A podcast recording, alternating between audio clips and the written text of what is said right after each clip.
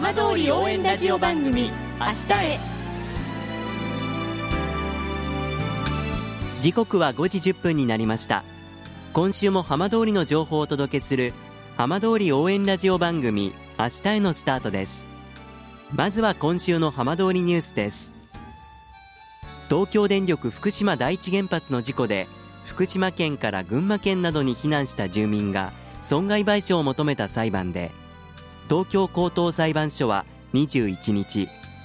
国と東京電力に賠償責任を認めた一審の判決を覆し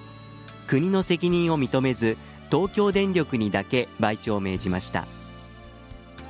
この裁判では避難した91人の住民が東京電力と国に合わせておよそ4億5000万円の損害賠償を求めています。全国でおよそ30件の集団訴訟で高裁が国の責任を否定したのは初めてです。高等専門学校の学生が東京電力福島第一原発の廃炉作業に使える自作ロボットの技を競った廃炉創造ロボコンの審査結果が24日発表されいわき市の福島高専のチームが最優秀賞に選ばれました。福島高専のロボットメヒカリは溶け落ちた核燃料デブリの形状に応じて回収方法を変えられる点が高く評価されました。チームリーダーの4年生鳥羽博葉さんはロボットが実際の現場で役立てば嬉しいと喜びを語りました。さて毎週土曜日のこの時間は浜通りのさまざまな話題をお伝えしていく15分間。震災と原発事故から間もなく10年。ふるさとを盛り上げよう。笑顔や元気を届けようと頑張る。浜通りの皆さんの声。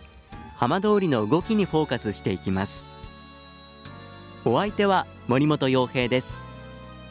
どうぞお付き合いください。浜通り応援ラジオ番組明日へ。この番組は地球を守る未来をつくる東洋システムがお送りします。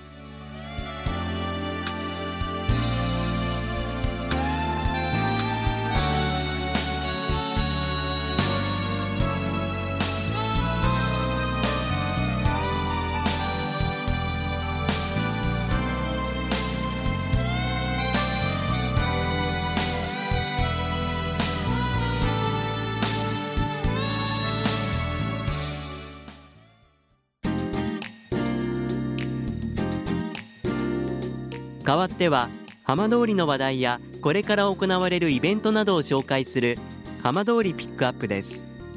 双葉町では復興の様子を肌で感じてもらおうとシェアサイクルの取り組みが始まっています。今週は双葉町役場復興推進課の黒木有沙さんにお話を伺います。黒木さんよろしくお願いします。はいよろしくお願いします。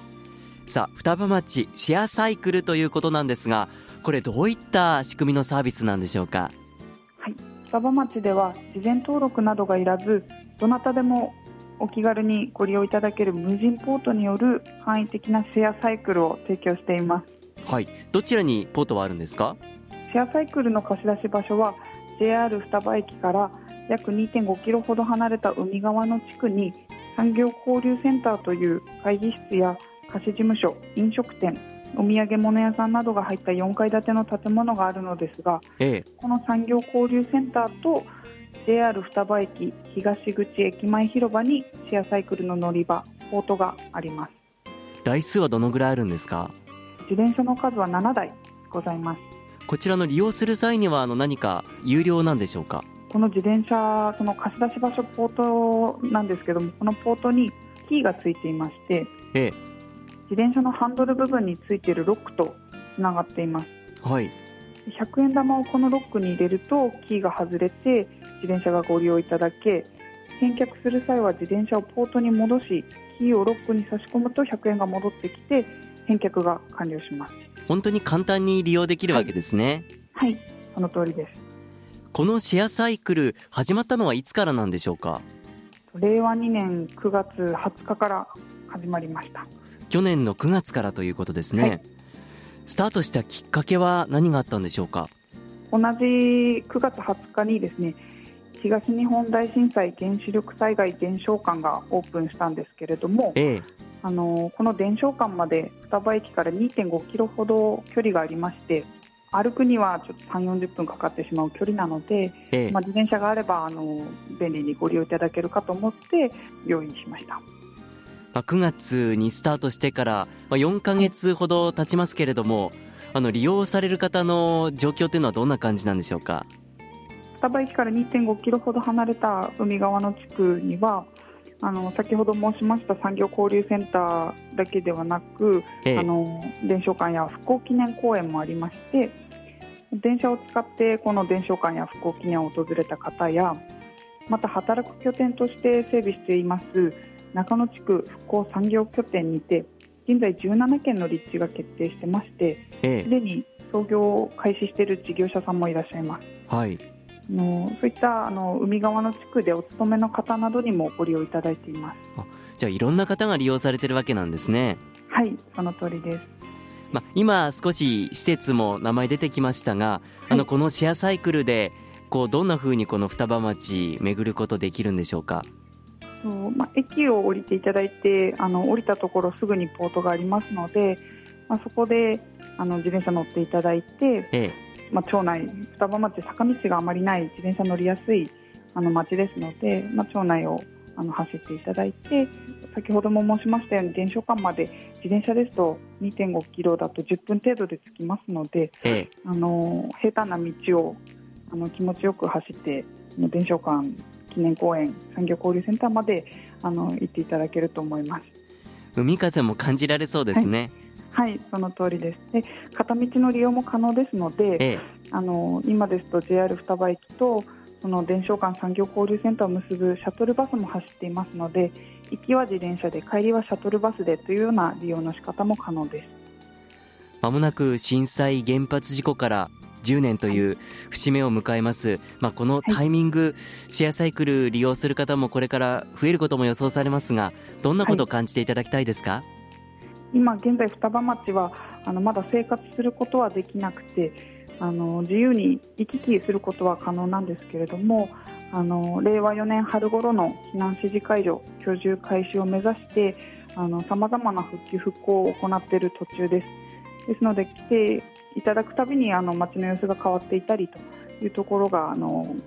実感いただけると思いますので、まあ、そういったところをあの見ていただいてまた来たいなと思っていただければと思います。私も双葉町何度か取材で訪れたことあるんですけれどもやはりこう行くたびに変わるというのは実感しますし、はい、あのまあ、歩いている、まあ、風を感じながらこう肌で感じるからこそ分かる街の雰囲気みたいなものもあるんですけれども、はい、そのあたりシェアサイクルでっていうところ期待されるところはいかがですか？はい、あのおっしゃる通り、あのさまざまな今復旧復興の工事あの進めているところですので、あのおっしゃっていただいた通り、あのそういったところを実感していただければと思います。わかりました。黒木さん、どうもありがとうございました、はい、ありがとうございました。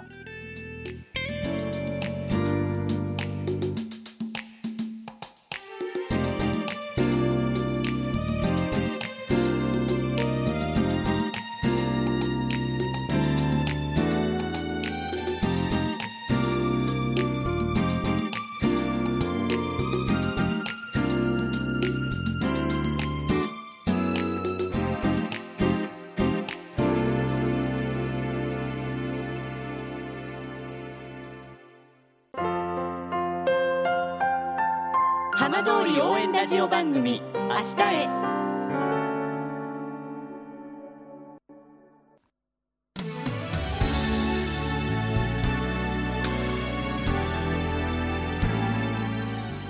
浜通りの情報をたっぷりでお送りしてきました。浜通り応援ラジオ番組「明日へ」この番組は地球を守る未来をつくる東洋システムがお送りしました。